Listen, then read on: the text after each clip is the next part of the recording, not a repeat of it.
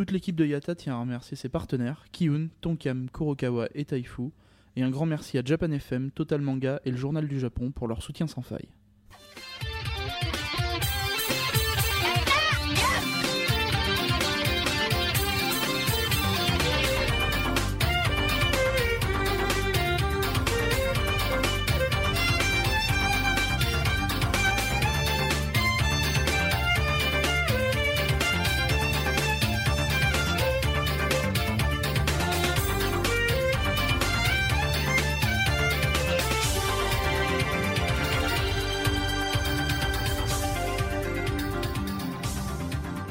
Et bonsoir à tous, vous écoutez Road to Japan, épisode 8. Ici Misaki, toujours en direct du Japon, le pays du jeu.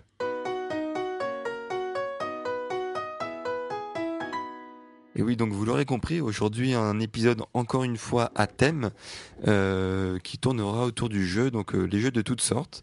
Euh, on va commencer par le plus simple, hein, le jeu vidéo. Quand on pense au Japon, on pense au jeu, on pense aux jeux vidéo. donc ce week-end est un week-end spécial puisque Square Enix a décidé de, monter une, une exposition euh, assez exceptionnelle et assez euh, euh, bah, particulière pour les 25 ans de sa série phare, alias Final Fantasy. Euh, je pense que tout le monde connaît hein, quand même. Euh, et donc en fait, euh, ça se passait donc à Shibuya dans un nouvel centre commercial, dans, un sous-sol. donc il était prévu d'avoir fait, d'avoir donc vraiment une, une exposition rétrospective et hommage à cette série légendaire. Donc en plus de l'exposition, on va dire une exposition classique, euh, donc il, y a tout au long du week-end et même vendredi soir, euh, il y avait donc des, conférences, euh, des, débats, sujets de réflexion, donc euh, autour de plusieurs thèmes, notamment donc, des conférences sur euh, Final Fantasy XIII, sur le 14, hein, sur l'avenir de la série en général, sur les musiques. Donc voilà, donc toutes sortes de, sujets qui intéressent les fans et les producteurs de la série. alors comment c'était l'intérieur?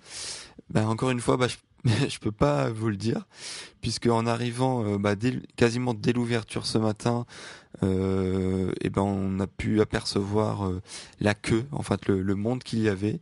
Euh, il y avait à peu près deux heures et demie, voire trois heures de queue. Euh, donc encore une fois, c'était pas forcément possible euh, bah, d'attendre tout ce temps-là au niveau du planning. Euh, si on avait prévu que ça, bah, ça m'aurait pas dérangé non plus d'attendre trois heures pour pouvoir rentrer. Mais le problème, c'est qu'on avait d'autres choses à faire dans la journée.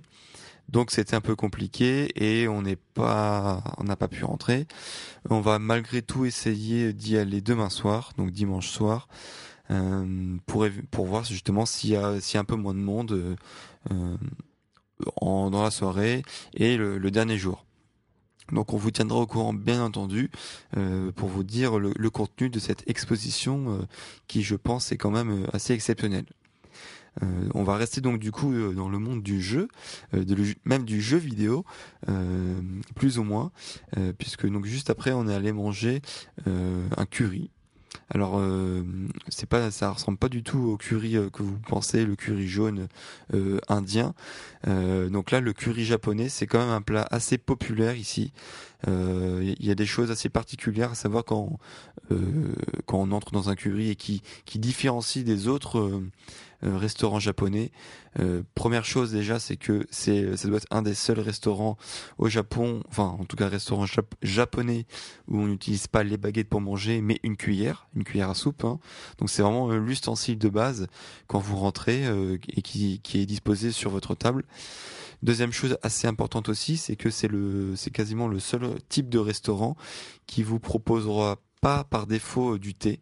Parce qu'il faut savoir que dans n'importe quel type de restaurant au Japon, euh, si vous spécifiez pas que vous voulez de l'eau, on va vous apporter, très gentiment bien entendu, mais on va vous apporter un verre de thé, de thé vert. Euh, de thé ou de thé vert, je sais plus. Du thé, du thé normal. Euh, et donc bah voilà donc c'est quand même assez particulier donc euh, c'est pas tout le monde qui aime le thé forcément surtout euh, comme c'est en plein milieu d'un repas donc il faut demander de l'eau mais là dans les restaurants de curry il n'y a que de l'eau en tout cas par défaut, c'est de l'eau euh, avec un avec euh, le votre, votre, votre petit brodo Euh, et d'ailleurs, ça va se, ça va s'avérer très utile hein, d'avoir de l'eau à, à, volonté et très facile d'accès, euh, surtout si, si vous si vous jouez le jeu, j'ai envie de dire. Alors pourquoi je parle de jeu? Tout simplement parce que euh, donc il y a plusieurs chaînes de curry effectivement qui existent au Japon, et donc celle que j'affectionne tout particulièrement, qui s'appelle Koko Ichiban. Euh, et pourquoi j'aime bien ça? Puisque en fait on, peut euh, choisir le degré d'épices euh, de son curry. Donc ça, démarre de zéro, donc le, le level que de mots, hein, ce qu'on appelle donc le level pour les enfants, et ça va jusqu'au level 10. Donc autant vous dire que le level 10, quasiment personne ne peut le goûter. c'est, je pense même que c'est un niveau théorique, juste là pour et, que enfin si, vous le choisissez je pense que ils, vous font signer une petite décharge en, en au préalable parce que je pense que c'est assez dangereux tout de même. Euh, D'ailleurs, sur la carte des menus, il y a une description en face de chaque niveau. Euh, c'est assez marrant à voir puisque euh, je crois que sur le level 5, euh, donc il y a encore du level après hein, pourtant, mais déjà sur le level 5, c'est marqué euh, enfin un truc comme à vos risques et périls, vraiment on, ne, pourra pas être tenu des conséquences. Voilà, donc ça vous met directement dans l'ambiance. Il faut savoir que donc l'année dernière j'avais testé le level 3 et c'était comme déjà assez pas mal épicé. et donc cette année j'ai voulu faire un petit level up et donc j'ai testé le niveau 4 et donc là, comme je vous ai dit tout à l'heure, euh, là, on, on, sent que le brodo, c'est vraiment très très utile. Euh, puisque en fait à chaque fois que vous allez euh, bah, manger euh, un peu de curry, et eh ben vous allez automatiquement avaler un verre complet d'eau. Euh, pour pour votre santé. Hein, je, je, vous conseille de faire cette technique-là. Il y a une autre technique hein, que, que j'ai employée qui qui est aussi de, de commander en, même temps que son curry, de commander une petite salade à côté. Donc une salade bien fraîche euh, euh, avec bon, n'importe quoi, mais bon du maïs, hein, ça passe assez bien, c'est frais et euh, ça ça vous rafraîchit un peu la gorge. voilà. Donc ça c'était pour l'anecdote sur le curry. Euh, sur le repas du midi. Euh, autre jeu qui n'est pas un jeu vidéo cette fois-ci, euh, j'ai pu tester donc mon premier match de J-League. Euh, donc le match, la J-League, qu'est-ce que c'est? C'est euh, la division 1 du championnat de football japonais. Donc j'avais déjà testé en 2008 un match de baseball et j'avais vraiment bien aimé l'ambiance puisque totalement différent de, ce qu'on peut voir en France. on sent vraiment que c'est une fête et donc, là c'est vraiment le, même premier euh, comment dire le même premier avis le même premier euh, vraiment euh, sentiment que, que j'ai en, sortant de, de, ce match de J League c'est vraiment que, que c'est une fête on sent que les, les, supporters ils viennent pas là pour pour évacuer leur haine ou pour casser du supporter adverse là vraiment c'est dès qu'on arrive en sortant de la gare on, on, on, a, on a vraiment une, des rues décorées, une ville décorée qui, qui, qui, qui est vraiment en couleur du club. Donc là, pour le coup, c'était le FC Tokyo. Euh, et euh, donc, on, dès qu'on sort de la gare, on a, des couleurs euh, rouges et bleues partout, euh, des fanions, des drapeaux, des les, euh, les, enfin, les vestiaires, enfin les vestiaires dans, dans, la gare, ils sont, sont décorés euh, par la mascotte, par, euh, par aux couleurs du stade. Donc c'est vraiment, ça met déjà une bonne ambiance. Ensuite, sur le chemin du, du, stade, on a des, on a comme dans les, dans les matsuri, donc dans les, dans les fêtes traditionnelles japonaises, l'été, où donc là on a, on a, des stands de plein air donc qui qui vous vendent donc de, de, la viande donc des yakitori donc des brochettes cuites euh, j'ai pas vu euh, d'autres types, euh, forcément d'autres types de nourriture, mais voilà, il y a enfin, voilà, il y a, y a, de l'ambiance, il y a, y a, les combini qui sont pris d'assaut, euh, puisque les supporters en général ils mangent avant, donc ils ils, s'emportent vraiment le maximum de nourriture avant. Euh, bon, ça c'est une remarque qu'on peut faire vraiment euh, sur l'ensemble du Japon, mais là c'est encore plus vrai ce soir. C'est vraiment au Japon, il y a de la nourriture et de la boisson, mais vraiment partout, partout, partout. C'est-à-dire que même autour du stade, dans le stade, vous avez un stand de, qui vend de la nourriture, mais de toutes sortes, tout type de nourriture, hein, que ce soit japonais, euh, euh occidental, n'importe quoi, avec tout type de boisson. il y en a tous les 5 mètres. Hein. C'est vraiment, vous avez le choix. et c'est pris d'assaut. Donc là, tous les supporters pendant le match de foot aura sa, sa petite canette, sa petite, son petit plat pour pouvoir manger. Donc quelques informations sur le stade en lui-même. il s'appelle le, stade Ajinomoto. Euh, donc euh, c'est ce qu'on appelle en fait du naming, c'est-à-dire que ça, ça, se passe aussi pour certains autres stades en Europe où euh, donc pour partager les frais de, de construction euh, bah, d'un stade tout simplement. Le club en fait euh, euh, se fait enfin se fait prêter de l'argent par une, une, marque, n'importe quelle marque. Hein, ça peut être une marque de sport, une marque, une banque, n'importe quoi, et, et donne donc du coup au, au, stade le nom de cette marque. Donc là pour le coup Ajinomoto c'est c'est une vraie marque qui existe. Hein, je sais plus ce qu'ils font exactement, mais voilà. Donc là ça s'appelle Ajinomoto Stadium. Et d'ailleurs je vous encourage vivement à regarder une des publicités pour le stade qu'ils avaient faite il y a plusieurs années. Euh, je vous l'ai mis euh, sur le blog, donc vous pouvez la voir facilement. Elle est vraiment vraiment hilarante. Euh, donc sur ce, donc en fait c'est un stade d'à peu près d'une capacité de 50 000 places. Donc c'était vraiment un assez grand stade. Euh, il y avait pas mal d'ambiance. Hein, euh, il y avait pas mal d'ambiance, euh, que ce soit côté visiteur, côté côté bah, côté Tokyo aussi. Euh, il y avait vraiment pas mal d'ambiance et, encore une fois on sent vraiment que c'est la fête. C'est à dire que y a on sent pas qu'il y, ait de la haine entre les les, deux camps. Euh, d'ailleurs enfin euh, juste la, petite anecdote c'est qu'il n'y a pas vraiment de, de, séparation ou de barrière autour du stade entre les différents accès aux différentes tribunes. C'est à dire que autour du stade donc là les supporters de Yokohama et les supporters de Tokyo mais se mêler sans aucun problème. C'est à dire qu'ils ils étaient à côté. D'ailleurs on, en a même vu deux euh, peut-être deux potes, je sais pas, mais en tout cas de, qui avaient un maillot des un du d'un maillot de Tokyo, l'autre euh, maillot de, Yokohama. Ils étaient ensemble en train de discuter, en train de manger, euh, euh assis par terre, euh, voilà côte à côte.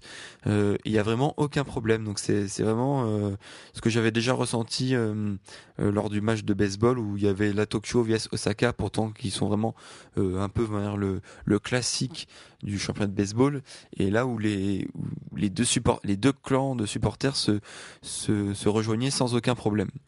Euh, d'autres choses euh, qui sont à peu près euh, qui sont assez marrantes à, constater quand on va dans, un stade il y a vraiment euh, euh, enfin j'avais aussi remarqué pendant le match de baseball mais par exemple il y a il y a des ce que j'appelle les femmes bières. Donc il y, a, des espèces de, de, jeunes femmes qui passent avec leur sac à dos rempli de, de fûts de bière avec un tuyau et qui remplit qui remplissent les, euh, les verres de bière. Donc des, des, des supporters euh, quand, quand, ils, quand ils en ont le besoin.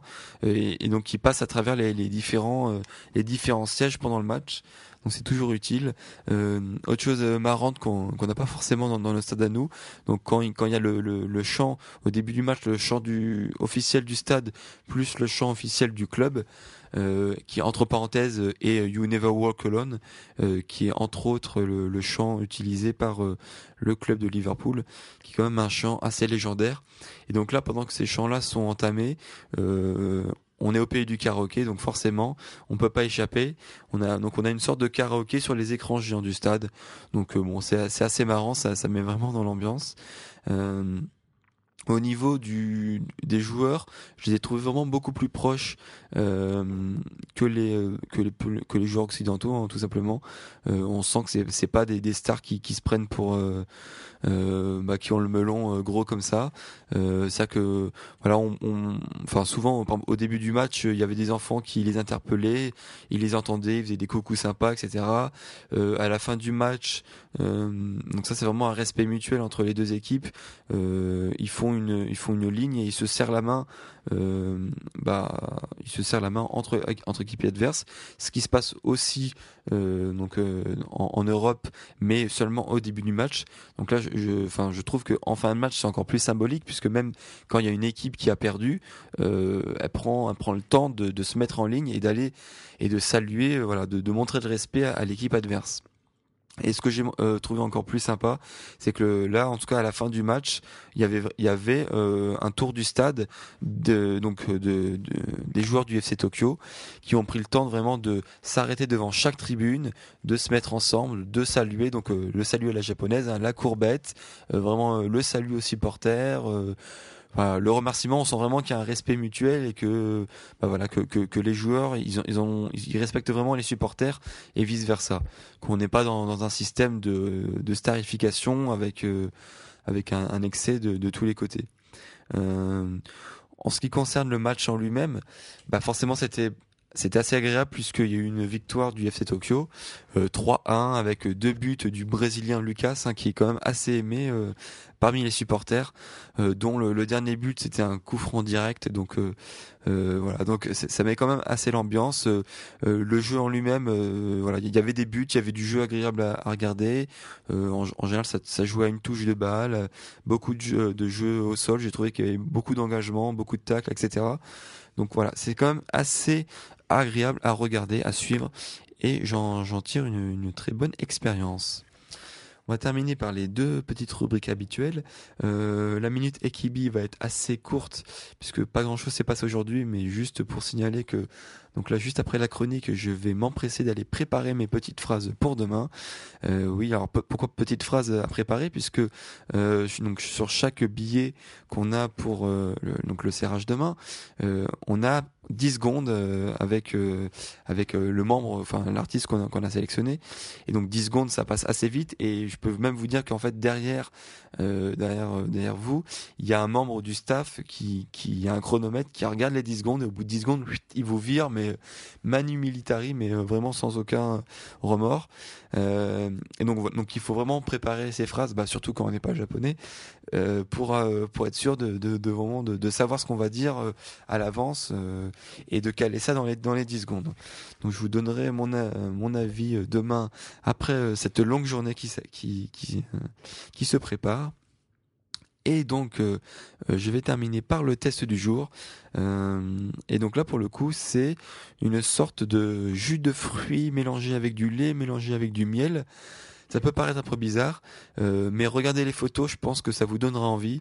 Euh, de loin, j'avais l'impression que c'était un peu du, comme on a en France, du smoothie, mais en fait pas du tout. C'est beaucoup plus liquide et, euh, et en tout cas c'est vraiment doux. Euh, c'est vraiment frais et doux, surtout quand on sort d'un bon curry qui, qui vous met bien le, le, le ventre en vrac. Euh, ça fait vraiment du bien. Euh, il y avait plusieurs euh, parfums, plusieurs goûts qui me tentaient, notamment banane, pêche blanche, ananas, etc. Donc du coup, j'ai pris le mix, formule mix, comme ça, il n'y a, a, pas de, il a pas à avoir de, de regrets. Ah non, j'aurais dû prendre ça, j'aurais dû prendre ci. Là, il y avait de tout. Et donc du coup, c'était vraiment très très bon. je retenterai peut-être si je trouve un autre stand ailleurs. En tout cas, voilà. Je vous recommande si vous passez. En tout cas, là, c'était euh, à Tokyo, station Shinjuku. Euh, voilà. Je vais vous laisser sur ce. Euh, et je vous dis à demain pour cette dernière journée de la première semaine à Tokyo. Salut à tous!